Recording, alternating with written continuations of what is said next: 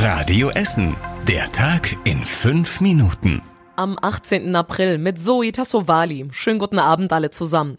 Die Entscheidung für einen Glasfaseranschluss wird nicht einfacher. Jetzt startet auch Vodafone in die Werbung und bietet Glasfasertarife in 13 Stadtteilen an. Teilweise bekommen die Essener dort aber auch schon Angebote von der Telekom und der deutschen Giga Access, die unter dem Namen Chris vermarktet.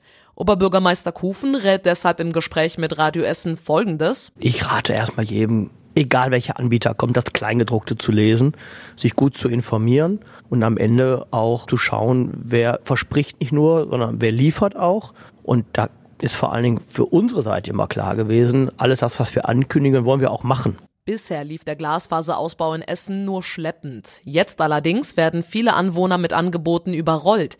Die Anbieter vermarkten ihre Glasfaseranschlüsse im Moment alle mit einem eigenen Tarif.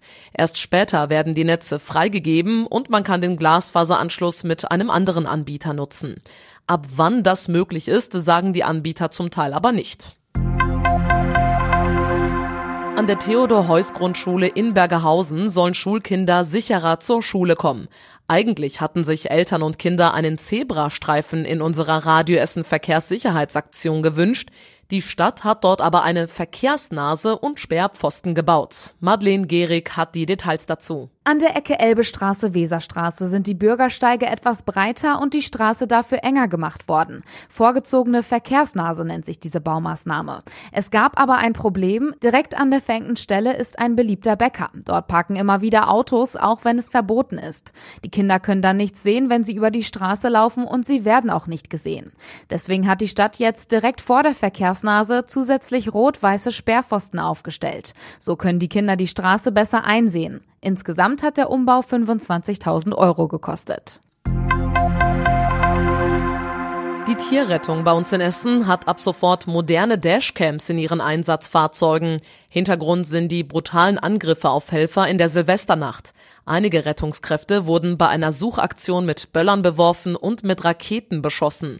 Nach der Silvesternacht hatten viele Mitarbeiter so große Angst, dass sie die Arbeit niederlegen wollten. Das sagte uns Stefan Witte von der Tierrettung. Wir haben so eine Angst gehabt. Ne? Auch die Kollegin hinten, die bei mir auf dem Geländefahrzeug mit drauf saß, sie hat sich an mich gekrallt. Die Leute haben gezielt Böller auf die Trasse hochgeworfen, wo wir gerade hergefahren sind, dass wir gesagt haben, das machen wir nicht mehr. Das gibt's nicht mehr. Die Dashcams sollen jetzt dafür sorgen, dass künftige Angreifer identifiziert werden. Gleichzeitig sollen sie das Sicherheitsgefühl der Helfer erhöhen.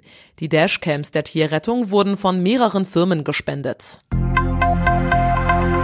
Bei einer Verfolgungsjagd in Katernberg ist es heute zu einem schweren Unfall gekommen. Eine Polizeistreife in Zivil hat einen ihm bekannten Mann erkannt und verfolgt. Er ist bis zum Revierpark Nienhausen gefahren, hat auf dem Parkplatz gehalten und beim Aussteigen die Polizisten erkannt. Daraufhin ist er mit seinem Auto zurück nach Katernberg geflüchtet.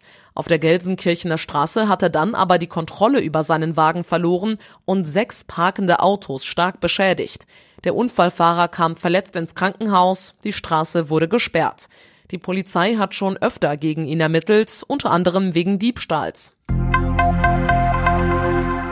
In der Innenstadt feiert ein kleines traditionsreiches Kino heute Jubiläum. Das Astra wird 65. Das Kino ist im Hotelkomplex des Essener Hofes und wurde von zwei Kinobetreibern nach dem Krieg umgebaut. Ungewöhnlich ist dabei vor allem die Form, erklärt die Chefin der Essener Filmkunsttheater Marianne Menze im Radio Essen Interview. Ursprünglich war das Astra mal ein Lagerraum. Es wurde dann in dieses Kino umgebaut. Und dieses Kino ist einfach architektonisch sehr außergewöhnlich, weil es ist fast rund, was bei Kinos ja nicht üblich ist. Dazu kommt eine interessante Deckengestaltung. Die Decke ist nicht glatt, sondern erinnert an eine Blüte. Das Kino wird seit 1995 von den Filmkunsttheatern meist mit anspruchsvollen Independent-Filmen bespielt. Zum Jubiläum läuft als Preview der auf der Berlinale ausgezeichnete Film Roter Himmel. Mehr über die Geschichte des Astra erfahrt ihr auf radioessen.de. Und zum Schluss der Blick aufs Wetter. Die Nacht wird wechselhaft und trocken, dafür etwas milder als die letzten Nächte. Die Werte sinken auf 7 Grad. Die nächsten Nachrichten aus Essen gibt's dann wieder morgen früh ab 6 Uhr hier bei Radio Essen. Jetzt euch allen aber erstmal einen schönen Dienstagabend. Das war der Tag in fünf Minuten. Diesen und alle weiteren Radio Essen Podcasts findet ihr auf radioessen.de und überall da, wo es Podcasts gibt.